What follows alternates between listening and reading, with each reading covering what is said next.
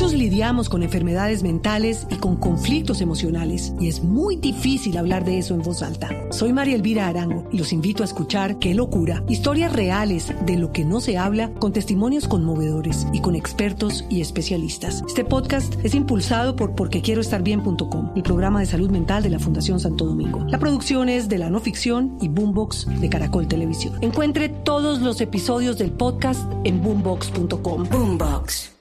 A propósito de los republicanos apoyando toda esta parafernalia de Trump y incentivando a que la gente siga saliendo a las calles, que fue o eh, de que están acusando al senador Lindsey Graham, que le están haciendo unas acusaciones delicadas. Camila, el senador Lindsey Graham, eh, yo lo describo, él es como nuestro, nuestro no quiero decir, él es como el Roy Barreras de la política gringa. Él un día está de un lado, el otro día está del otro, un día odiaba a Donald Trump, después se hizo súper amigo de Donald Trump y no sabemos si otra vez se va a volver a ser amigo de Joe Biden porque era muy amigo de Joe Biden en el Congreso y hablaba maravillas de Joe Biden en múltiples entrevistas. Ese es el perfil de Lindsey Graham. Lindsey Graham, básicamente, el punto con él es que le dijo al, al secretario de Estado del, del Estado de Georgia, le sugirió básicamente que sacara algunos votos, que sacara los votos, que había votos que no había que contar.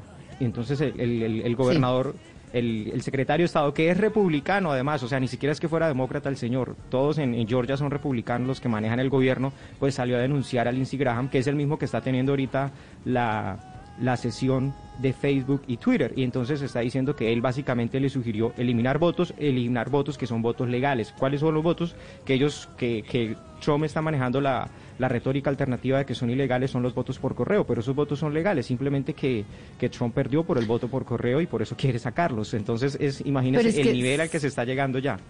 ¿Sabe, Jaime, qué es lo más triste de todo esto? Es la degradación del Partido Republicano, porque es que lo decía eh, Barack Obama en la revista en The Atlantic. Una cosa específica es Donald Trump, que todos sabemos desde hace rato cómo es, y otra cosa es ver el declive del Partido Republicano en cabeza de Mitch McConnell, el Instagram, Marco Rubio, por ejemplo, estas personas que están defendiendo este fraude, que están de alguna forma dándole voz a estas teorías conspirativas de Quanon, medio no diciendo nada cuando el público piensa que es que el Partido Demócrata es pedófilo y una cantidad de teorías de la conspiración y ellos de eso. Y Barack Obama contaba que él se dio cuenta de la degradación del partido cuando él empezó, digamos, a tener una buena relación con los republicanos moderados y, apenas él se tomaba una foto abrazando, dando la mano a un republicano moderado, entonces toda la base de los republicanos que ya estaban mucho más radicales los castigaban en las urnas y Fox News los castigaba al aire. Y ahí él se dio cuenta que el Partido Republicano había virado completamente hacia la derecha y que no había nada que hacer. Y eso es lo que está pasando ahorita. Yo no sé cómo se van a devolver esto, eh, eh, Marco Rubio, Lindsey Y Mitch McConnell.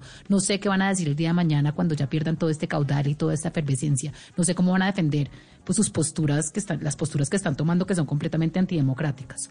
Muchos lidiamos con enfermedades mentales y con conflictos emocionales y es muy difícil hablar de eso en voz alta. Soy María Elvira Arango y los invito a escuchar Qué locura, historias reales de lo que no se habla con testimonios conmovedores y con expertos y especialistas. Este podcast es impulsado por porquequieroestarbien.com, el programa de salud mental de la Fundación Santo Domingo. La producción es de la no ficción y Boombox de Caracol Televisión. Encuentre todos los episodios del podcast en boombox.com. Boombox.